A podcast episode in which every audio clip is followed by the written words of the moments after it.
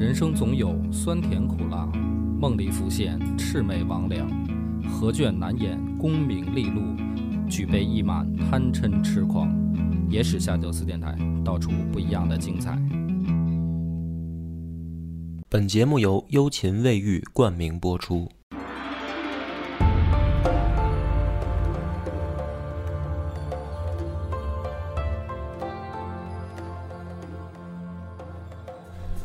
大家好，欢迎收听《野史下酒》，我是主播恶霸波。我是张扬，就之前我们讲的很热闹，说南朝打来打去，然后又被宇文泰占了便宜。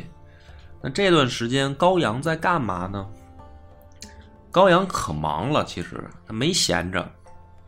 北齐的朝政其实一片清明，在高阳的治理下呢，国家却变变得越来越富强。在富强以后呢，高阳的野心其实不小，他是有这个统一天下的志向的。但是呢，他也知道要统一天下，那肯定少不了打仗。不论是向西魏出兵，还是向南朝出兵，对于他来说，他都要先扫清自己的北方。那么这个时候，他的北方有很多的游牧民族，就是除了柔然之外，还有一些小部落，偶尔啊也会去边境线上捣捣乱、骚扰一下。抢抢劫。这个不是说瞧不起这个北齐，就游牧民族他吃不上饭的时候，他只能出来抢一抢。所以呢，高阳就组建了一支更特殊的编制。他在士兵里面挑选身体强壮、武艺高强的这种人，要达到什么呢？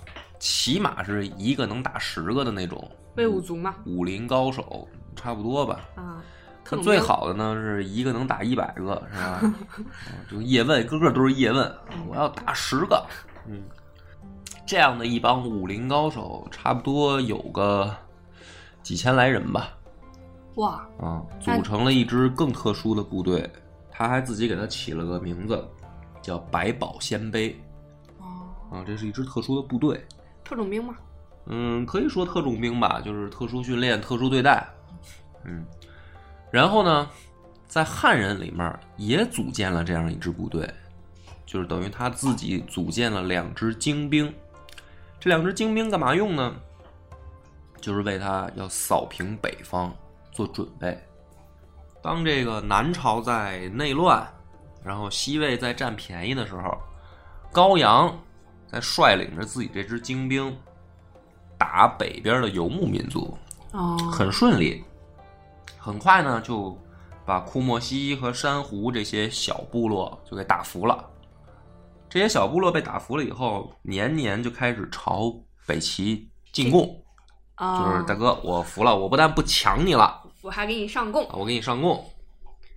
然后这个时候呢，他就把自己的目标定为北方最强大的这个游牧民族，就是柔然。柔然，柔然这个国家呢也很奇怪，就是它在这么长的时间段内，一直就保持着在草原的这种游牧习性，对对因为当然出出镜率挺高的。出镜率很高。但是你看，像我们之前说的其他的鲜卑啊，嗯、都是慢慢慢慢往南迁嘛，对啊，然后慢慢慢慢的接受汉化，不管从制度还是生活方式上都在改变。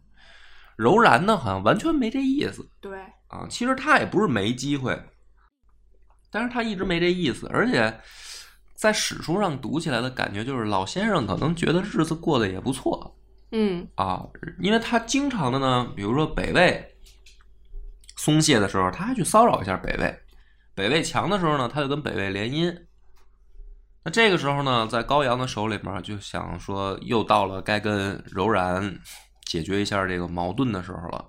突然呢，传来一个消息，令高阳很震惊，说柔然被另一个部落给击败了啊，啊。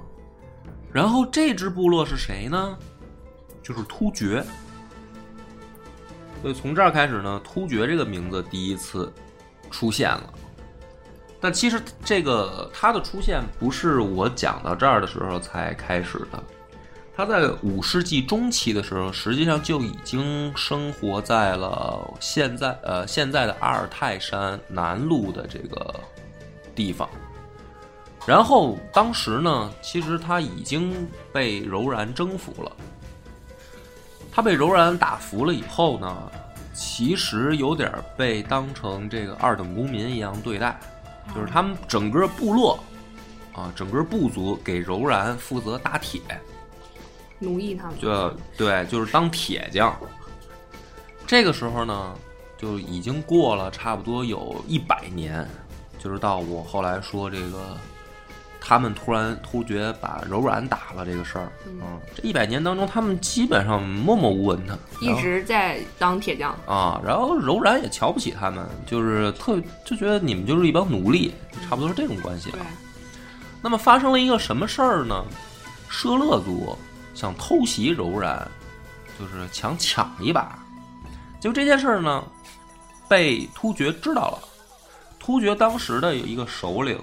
叫阿史那土门，这个家伙呢，知道了这个消息以后，就从背后先偷袭了舍勒族，啊，然后呢，把舍勒族打败了以后，俘虏了五万多户舍勒的人，然后纳就等于收纳进了自己的这个突厥部落。那柔然是不是还挺开心的？奴隶的奴隶。阿史那土门，他觉得说，我这个不管怎么说，也算是立了功啊。对啊。于是呢，他就派使者去找柔然的这个兵头可汗，提了一个要求，就是说，你看我给你解决了这么大一麻烦，能不能咱们也和亲？然后呢，你嫁个女儿给我。其实按说啊，这个要求也不过分。嗯。但是呢，这柔然首领已经狂惯了。就是已经把这突厥人当二等公民当惯了，说你不就是当了一百年啊？给我们国家专门负责打铁的一个部落吗？说你现在还想跟跟我来结亲？结亲就相当于有点平起平坐的意思了吗？对。所以呢，不但没同意，还派了一个使者跑去突厥，把这个土门给骂了一顿。哦。可能也是这个使者口才实在是太好了。癞蛤蟆想吃天鹅肉啊。就把这个阿史那土门给骂急了，急了以后说，当时啊，直接就把这个使者给宰了，就没放回去，然后马上宣布就跟柔然断绝这个外交了。那么这个时候呢，这个阿史那土门就转而向西魏去求亲，就是你看我现在也算算是有点实力了，啊，你能不能嫁这个公主给我？当时呢，宇文泰特痛快就答应了，没问题。为啥呢？因为他又不是皇帝，皇帝是姓元的，就是你要嫁公主，实际上是嫁姓元的这个闺女嘛。但是康他人西魏实际上控制在宇文泰手里。宇文泰一想说，不管是不是这个突厥强大了，他也想扶植一个部落去对付柔然，所以特别痛快就答应了，然后就嫁了一个这个 西魏的公主过去。那这样的话呢，在阿史那土门那儿，他就认为说，我已经得到了一个大国的这个外交支持，就是我现在跟大国有平起平坐的身份了。对，所以就专心的去打柔然。他这么一搞的情况下，还真的经过了六年啊，说苦心准备，然后坚持不懈的找柔然的麻烦，亲自带兵上门抽柔然。于是，在六年之后，打的兵头可汗自杀，身亡了。然后呢，柔然就分裂成了东西两部。这个东部很快就被突厥追击着灭亡了，西部呢也没扛多久，差不多两三年之后吧，就被突厥打的也投奔到西魏去了。哦，结果这个宇文泰这回一看，说：“那你投奔我，我就没给你机会了嘛，就是。”你已经没力量了，你连嗯，合着你连突厥都打不过，就这样的话，柔然等于就灭亡了。啊啊！你想他从我们开始讲这个，相当于五胡乱华的这个后期吧，这这一个民族出现，实际上已经持续了数百年了。对。啊，那么讲到这儿，虽然他从来没当过主角，因为他从来也没入主过中原啊。到这儿以后呢，算是他的一个结局啊，比较凄凉，他就从历史上就消失了哦，彻底消失了。啊。那么讲他的消失呢，实际上是为了突出说突厥人厉害嘛，嗯，是吧？就是任何一个民族或者一个啊，怎么说呢，叫国家，它在兴起的时候，呃，都是需要有一帮猛人的。那么这帮猛人呢，就是不畏艰险，不怕吃苦啊，战胜强敌，一步一步走向这个怎么说呢，实力的这个壮大吧。突厥当时就走在这条路上，啊，可惜呢，比较比较悲剧，啥呢？就是迎头就撞上了北齐，啊，就碰上高阳了。那高阳当时不是训练的这个鲜卑百宝，目的是统一天下吗？对啊，所以呢，这个小突厥很不幸呢，就是本来给柔然准备的大礼，嗯他们把柔然灭了，自己就把这事儿接了。那高阳一看说：“行啊，兄弟，可以啊，这个连柔然都灭了，那你就跟我试吧，试吧吧，是吧？”嗯，一一过招没没怎么着呢，突厥就被打蔫儿了，直接就摁死了。啊，直接就让北齐给收拾了。收拾了以后呢，这个还不是突厥的唯一的一次不幸啊。另一个不幸的是谁呢？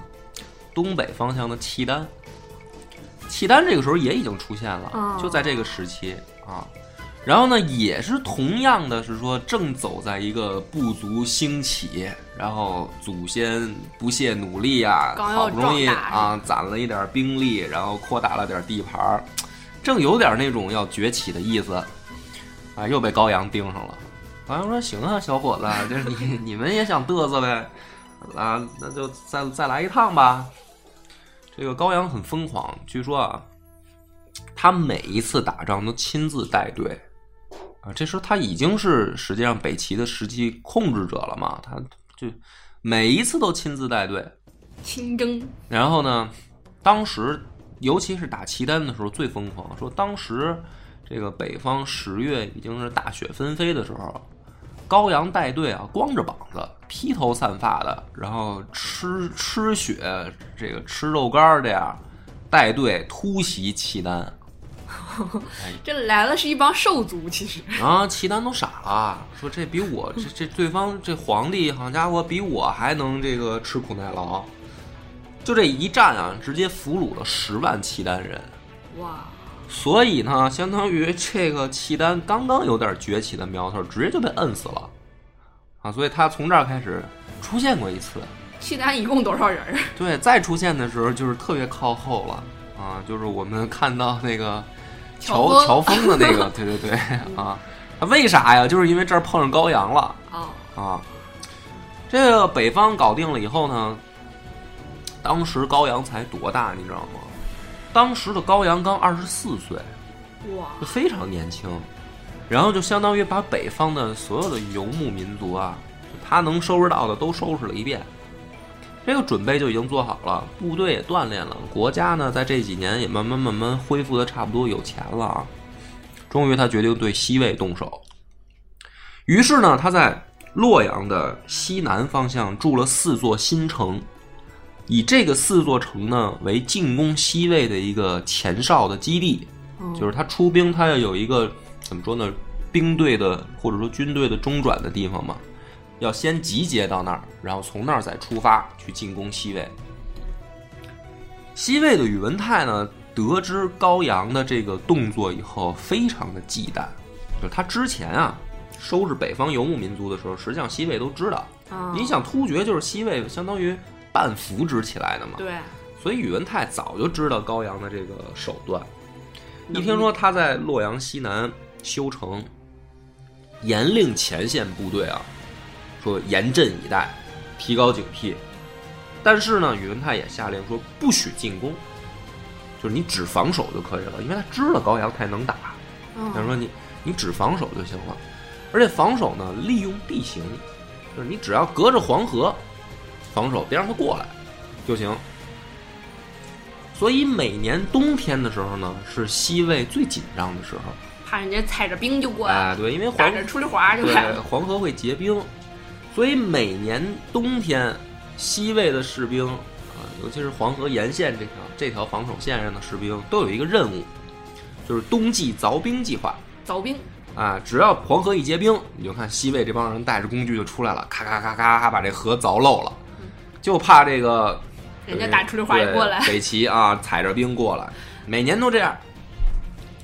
那这个高阳呢也不傻，嗯，就是我也没必要强攻，就我等机会嘛。对我才二十四，嗯，我这么年轻，就是啊。可是，一等一等呢，直到说当时咱们之前讲说西魏已经把江陵灭了，嗯拿下，因为当时南朝在内乱嘛，然后宇文泰逮着机会就见机会就出手嘛。等到那个时候，高阳反应过来说：“不对呀、说我这么多年不是收拾北方的游牧民族，就是跟西魏死磕，合着最好打的是南朝。”哦，就是等他反应过来的时候，西魏已经占了老大的便宜了。那高阳就心想说：“那我也打南朝呗，就是省得跟跟天天跟黄河上盯着这个宇文泰的部队了，是吧？”于是呢，这个时候高阳也把枪口对准了南朝，马上就派自己的大将高岳率军南下，准备攻打颍州。当时颍州负责防守的是谁呢？陆法和。啊，啊，陆法和听说高阳这个派兵过来了以后，马上投降 啊，不打了。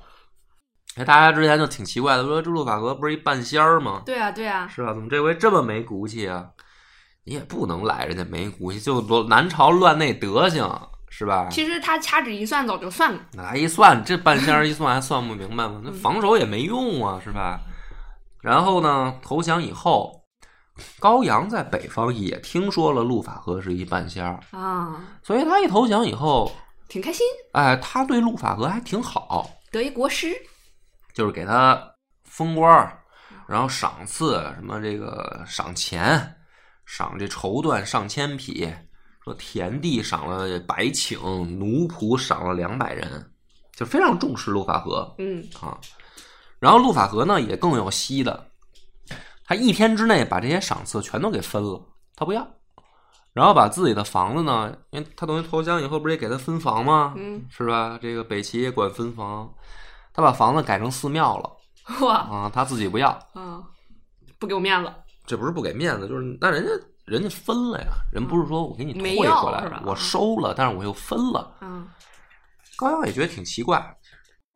没过多久呢，陆法哥突然就跟自己的弟子们宣布了自己的死期，说为师掐指一算啊，掐指一算，自己要不久于人世了。那弟子们都很吃惊啊，说这个师傅身体也没什么问题啊，正值壮年，是吧？一顿也不少吃，好饭量的。说怎么会突然就宣布自己要死了呢？结果路法哥到点儿真的是准时死，怎么死的？咱们不知道啊，就是没有记羽载化飞升了，啊是吧？反正就死了。嗯，死了以后呢，这高阳觉得就就奇怪，说怎么身体好好的，见着一开始还没什么问题的，这这两年怎么到我这儿来反而就出就不行了呢？水土不服他一好奇就开棺验尸去了，啊棺材里是空的，啊，跑了，哎，陆法和就跑了。但是这个陆法和也挺逗啊，他就这么一个神秘的人物，对吧？要不是讲南北朝这段儿，我其实倒挺想把它放异人录里讲的。但是他在南北朝这儿太抢戏，就是后来就没有他的故事了吧？他就对消失了，就再也没有不知道去哪儿了。嗯嗯，记载的很奇怪吧？野史记载的更深，说他死了以后，他们家墙上还留了一首诗，然后呢，把北齐的这几个皇帝都预言了一遍，啊，能当多长时间皇帝什么的，他都给说了。但是我觉得这个呢，就有点儿太瞎掰了啊！我不相信这个能能能那么深，有有可能是刘乐峰遗书，然后大家往上安，啊，我觉得就是说他不想投降，不想这个给北齐干事儿，嗯所以自己呢最后可能隐居了或者下野了，这个是有可能的啊。但是你要说这凡是这种大的预测啊，这个说什么后面能出多少代皇帝，每个皇帝能当多长时间这种事儿，反正我是不信，所以我也就不讲了。测的那么准，往后讲呢，就是陆法和这个插曲完了以后呢，高阳一想，是不是南朝应该也没什么人是我的对手了吧？嗯于是呢，他就派使者去建康，给王僧辩啊送了一个消息。什么消息呢？说我给你们送一新皇帝吧。哇，啊，他还真有，他送一谁呢？就是之前寒山之战俘虏的那萧元明那大废物。哦，他说我把这送回去，给你们当皇帝吧。这个王僧辩肯定不同意啊，说你这不是扯淡吗？是吧？就我们国家的皇帝，让谁来当，也要是轮得到你来说了算，那这我们的神圣的主权是吧？这这还是这不就相当于就就就干脆你就你就不不不你是太上皇就是啊对啊，所以王僧辩肯定不同意。对，结果呢，这高阳也挺愣啊，他也不管王僧辩同不同意，真给人送去了。对，他就直接派自己弟弟，哎，叫高焕，率领大军，带上萧元明，说呢，你就直接去健康啊，啊。他们要不同意呢，你就打过去，嗯，哎，你打到哪儿算哪儿，是吧？他们要一直不同意，你就把健康拿下了，你就也不用他们同意了。对，于是呢，这高焕就带着大兵一直往长江就开始杀，那结果也很很顺利的，就是直接就攻到了江边儿就没有人能挡得住他。说白了，这个时候王僧辩就想了，同不同意呢？是吧？那很明显啊，这个你不同意的话，就嗯，就人家也不用你同不同意了，等人家打过来，那就不同意也得同意。对啊，那就说白了，连最后一点面子都没有了嘛。实际上，本身他们盈利的这个消防制也也不顶用嗯，啊。那这个时候，为了避免说实在太丢人、太没脸，这个王僧辩啊，心想说：“你反正萧元明也是萧家的子孙嘛，对，是吧？那就同意了呗。啊省得挨打。所以在这个公元五百五十五年五月啊，三个五，这数倍儿好，倍儿吉利，倍儿好记，五五五，嗯五月，嗯，这个萧元明在文武百官的迎接下进入建康，正式继位皇帝。啊，你说这么一废物，打仗时候只会喝酒，哎，还当了皇帝了。王僧辩为大司马，啊，陈霸先为侍中。但是呢，这个这个也毫无悬念了，就是这个小朝廷，也不能算小朝廷了啊，就是这个朝廷是向北齐称臣的，嗯，所以当时呢，这挺逗啊。你说这南朝吧，梁朝，这个混着混着呢，弄出俩梁朝，一个向西魏称臣，一个向北齐称臣，啊，这国家主权都反正是神圣，就就这俩但被侵犯 啊。俩皇帝都并立是吗？呃，并立啊，都叫梁朝啊，啊、但是一个向西魏这个等于叫大哥，一个管北齐叫大哥，啊，所以呢，这个时候有的人啊就有不同的意见。什么不同的意见呢？就就关于这个王僧辩啊，有的人就说说，这个叫委曲求全嘛，对，就你打又打不过人家，那好歹呢让皇帝姓萧，保住这个老萧家最后的颜面。这个王僧辩也已经尽力了，是吧？这有的人这么认为，但有的人呢他就不这么认为。这也不是后世，当时就有人不这么认为。这个人就是陈霸先。嗯，陈霸先当时呢一直在京口，啊、练兵、招兵买马。陈霸先对于王僧辩的这个做法就十分的不认同，就是说白了，你要都搞成这样的话，哪儿还叫国家嘛，对啊，是吧？谁们国家想过来说了算就说了算啊，了。他说派谁当皇帝就派谁当皇帝了，那这叫什么事儿啊？他说陈霸先跟王僧辩两个人既是战友，也差点成亲家。其实嗯按说关系应该不错，王僧辩也非常的信任陈霸先。但从陈霸先这个时候心里就开始觉得说，这个人不足以成大事。于是呢，他想起兵反叛。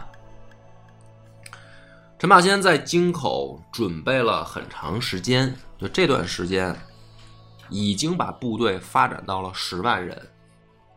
那京口咱们之前也讲过，从北府兵的时代就一直是怎么说呢？南朝产这个勇士的地方，兵源，哎，所以呢，陈霸先当准备好了十万的部队以后，觉得时机已经成熟了，他也没那么愣，嗯直接说在地方上宣布起兵啦什么的，然后开始往首都打。他没有，他先放出消息，就是放出假消息给健康方面，说在寿春附近北齐在集结部队，可能会南征，把这个假消息往放给首都健康方向。那王僧辩呢，接到这个消息以后，他就很自然的说：“那除了自己的部队，就是陈霸先的部队了嘛。”于是他就向陈霸先的部队发出命令说：“请向首都附近靠拢。”因为因为如果北齐的部队这再打回来，对吧？要灭了我们的话，那么咱俩得一块儿抵抗啊。对，这个就正好中了陈霸先的下怀。所以陈霸先这回呢，命令自己手下的大将侯安都走水路，自己走陆路，就是水陆两路人马一起回建康。实际上他是回去要拿下王僧辩，嗯但是包括王僧辩自己和所有当时南朝的人，都以为是王僧辩招他回去增援，对，那这样就很顺利了，就完全没有人名正言顺，啊，名正言顺呢，到了石头城下面，就把石头城给围了。当时王僧辩就在石头城上，因为他本来以为是来帮自己防守的，一看底下城被围了啊，然后开始放火烧了。王宗面一想，那完了，那我也下去吧，就是别别回头在这上面让人再烤熟了呀。他刚下楼，跟陈霸先两个人互相一照面陈霸先先问了一句，嗯，说我有何罪？你与北齐的部队要来一起讨伐我？给王宗辩就问懵了，说是谁？我跟北齐讨伐你？这不是这你这这不是你来欺负我吗？你就把我围了都，啊，这个其实就是什么呢？陈霸先啊，你可以发现，尤其是从这种底层上来的人，他说不好听一点吧，就是有的时候啊，搞阳谋嗯，你都没辙。就其实看历史的人都明白，这就是陈霸先动的手，对，不是人家王僧辩怎么着嘛。但是呢，他嘴上他得找正义，就是他这么一发问一先说，然后反正不管是听在别人耳朵里，还是留在史书上，就给人感觉是他是好像被逼无奈起的兵。然后呢，王僧辩也没什么机会解释了，就这么被干掉了。干掉以后，陈霸先就传檄天下，说王僧辩图谋不轨，嗯，投靠北齐。你说这个事儿呢，其实也也说得通，因为人北齐说让给你送个皇帝，送个皇帝，你就就接着了你王僧辩就接着了。对，那你这不就是投靠北齐吗？所以也说得通。然后呢，在陈霸先的主持下，就让萧元明退位，把那十三岁的萧方智又换回来了，还让他当皇帝。看起来啊，说这个陈霸先做到这儿，好像有这个等于叫什么？叫这个盈利之功啊，对啊，是吧？就是重新把这个南朝好像挽救于水火。但实际上，南朝这么一搞的话更麻烦，因为陈霸先呢，他的部队只控制了相当于京口跟建康两座城市，嗯，就他本身也不是什么一个大的州将或者说刺史级别，所以呢，当时的南朝就是从建康再往外的三吴地区，是控制在王僧辩的这这个派系的人的手里的。他这么一搞，马上三吴地区的人就反叛了。嗯，又更乱了，就更乱了。首先是谁呢？就是王僧辩的女婿吴兴太守，还有呢就是王僧辩的弟弟王僧智是吴郡太守，就三吴地区直接就反了。嗯，反了以后呢，陈霸先其实也已经做好这个准备了，啊，就既然走了这条路，咱也就别怕麻烦了。带着兵呢就杀到三吴地区了，很顺利，他的确也能打，嗯就是到那儿以后，就把吴郡给攻下来了，然后开始准备打吴兴。但在这个时候呢，又传来一个更可怕的消息，就是石头城，也就是健康的那个西边这个卫星城，嗯被反叛军给占领了。啊，反叛军是谁呢？说是乔秦二州刺史，叫徐四辉。这个徐四辉是王僧辩的远房亲戚，就相当于说陈霸先把王僧辩干掉了。哦凡是跟王僧辩这个派系的人都不服陈霸先，所以他去平三吴，就有人在健康又给他捣乱。而且这个徐四辉更夸张，他把乔这个等于乔秦二州啊，直接献给北齐了，嗯就向北齐投降。彻底不过了。对，然后呢，并且向北秦发出申请，说请派援军来支援我。嗯自己就在石这个等于石头城为基地开始打健康。那北齐那边接到这个消息以后呢，高阳也很高兴，说：“哎，哎太好了越乱越好，啊，这太好了，这个是吧？这回你们自己乱了。”不好趁火打劫。于是呢，高阳就派了自己的大将，就柳达摩率军数万，就开始向建康进发。这样一搞的话，等于陈霸先在三吴的问题还没解决的时候，马上又掉头回建康，就得解决这支叛军，而且是必须要赶在北齐的柳达摩来之前，最好能解决掉。嗯所以他相当于腹背受敌。三方面受敌吧。啊，这个时候在健康坚守的，就是他那兄弟，就是那大将侯安都，嗯死守台城啊。你发现在这个台城在这段时间呢出现频率很高，但是陈霸先回去以后，情况还真的被他逆转了。首先呢，就先把叛军控制住了。这个徐四辉呢，打不过陈霸先，就联合着任约，一起逃往江北，准备投靠北齐，就是打不过嘛。哦，然后呢，陈霸先就把这个柳达摩给围在这个石头城里了。就柳达摩已经赶到石头城了嗯啊，然后被陈霸先围住。围住以后呢，两边还没开打，这个时候啊，柳达摩呢，其实也心里边害怕，因为水军是在陈霸先那边的优势。陈霸先特别鸡贼，他没急着打这个石头城，他先派水军啊，在长江上把柳达摩的粮道就给断了。嗯，那这样的话呢，柳达摩心想就是说我跟他扛下去，我很有可能就饿死了。就全军覆没在这儿了。但是呢，我也不能投降啊！这个我要投降了，高阳现在正是牛逼的时候啊，对是吧？多挫士气。啊，太太打击士气了，太给大哥丢人了，我也不能投降啊！幸趁着仗还没打，看看能不能求和。哦，那求和怎么求呢？柳达摩就提了一个要求，就是说，我不打你了，让你给我送一人质，就是他得拿出这个对，有点块儿。大国范儿嘛，嗯就是因为之前说你们派谁当皇帝是吧？我给你们送一皇帝，你们就当。所以这回他就算是求和，他也得拿着大哥范儿求，嗯就是你给我送一人质，我就不打你了啊，嗯我就不抽你了。陈霸先知道，说这一仗肯定能赢啊，而且他也知道这个求和是柳达摩现在的这个缓兵之计，就是肯定会反悔。对，但是呢，架不住手下的群臣现在都认为说不宜和北齐开战，对。就大家都觉得是什么呢？你现在能把柳达摩收拾了，但是你能得罪北齐吗？对，但是你得罪了北齐，高阳又派这个精锐过来，真的要跟我们再开战的话，我们现在就说白了，只控制京口跟健康俩地儿，对，你怎么可能打得过北齐呢？所以大家都让陈霸先送人质。那陈霸先这个时候就很窝囊了，嗯因为什么呢？他儿子当年不是被萧绎扣着吗？萧绎后来出事儿了以后，他儿子就被送到西魏去了。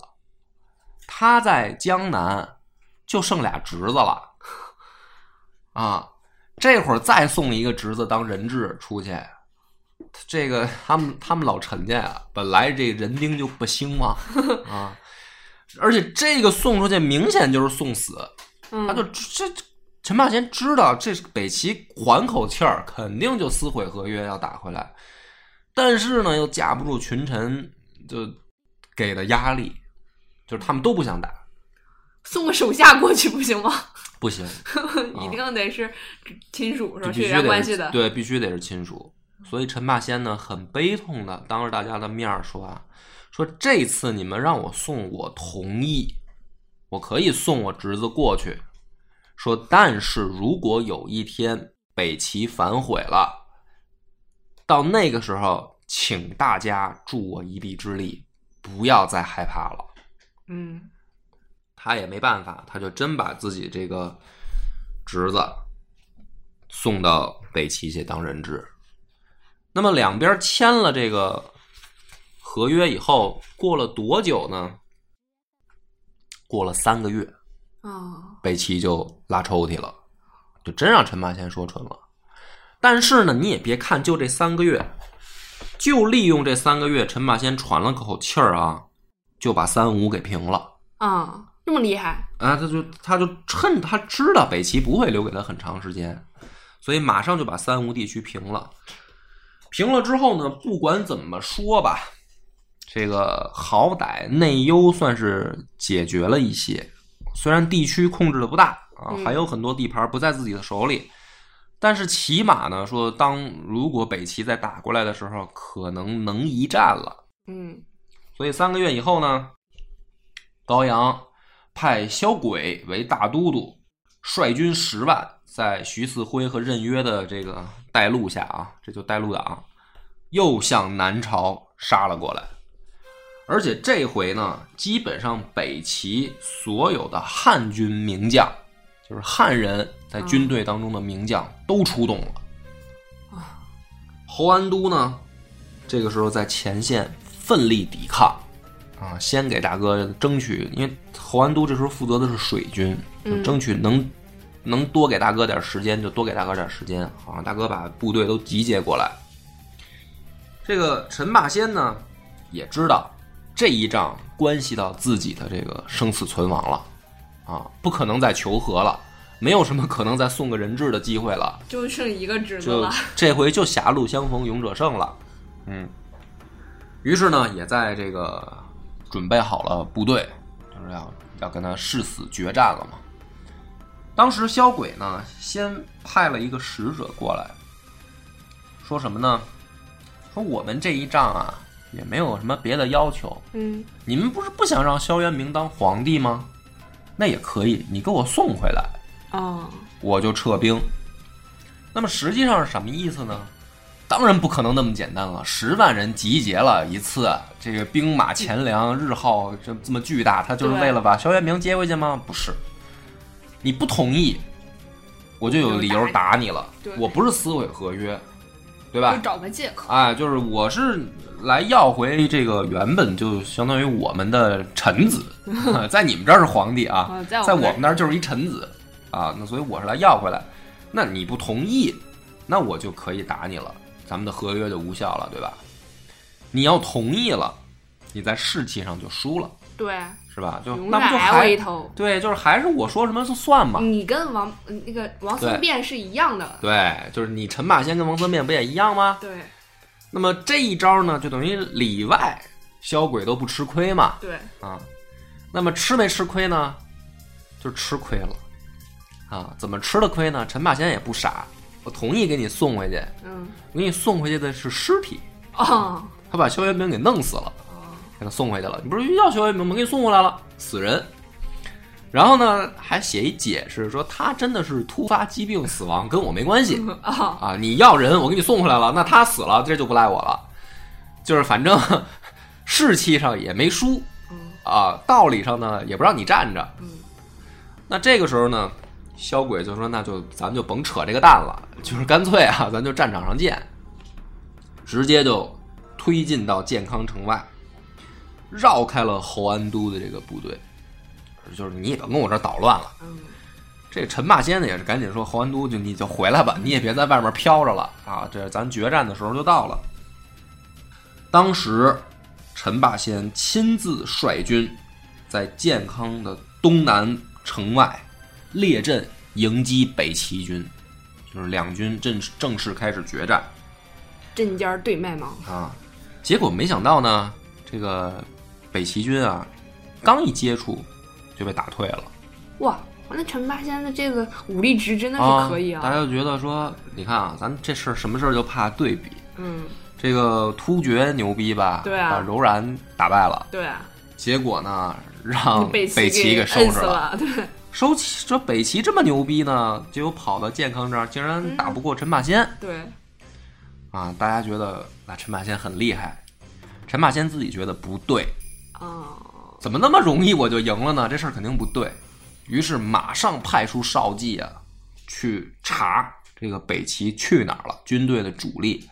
于是发现了，说他们啊，其实偷偷绕到了玄武湖以北，哦，就是假装正面战场上我打不过你，实际上是人家是佯攻，是一，次佯攻，嗯然后要从玄武湖北边突击。嗯，那陈霸先发现了以后，马上又把部队调转到朝东北方向，说再来，这回咱们决战。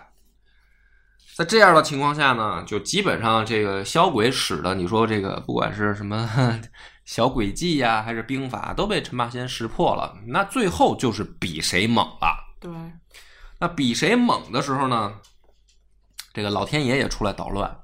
当时啊，江南开始进入这个雨季，大雨连绵。这一下雨呢，两边就打不了了嗯，啊。当时据说最深的地方啊，说积水有几米深，浅的地方也也那水也到腰，哇，这就没法打了嘛。两边就被迫摁在雨里停下来。但是两边也都知道，这雨一停，肯定要接着打，咱们就该决战了啊！所以两边都在憋着这个劲儿。等到雨停的时候，陈霸先先去自己的部队开始动员，说成败就在此一举了，是吧？前面吃了这么多苦，受了这么多罪，就为了今天。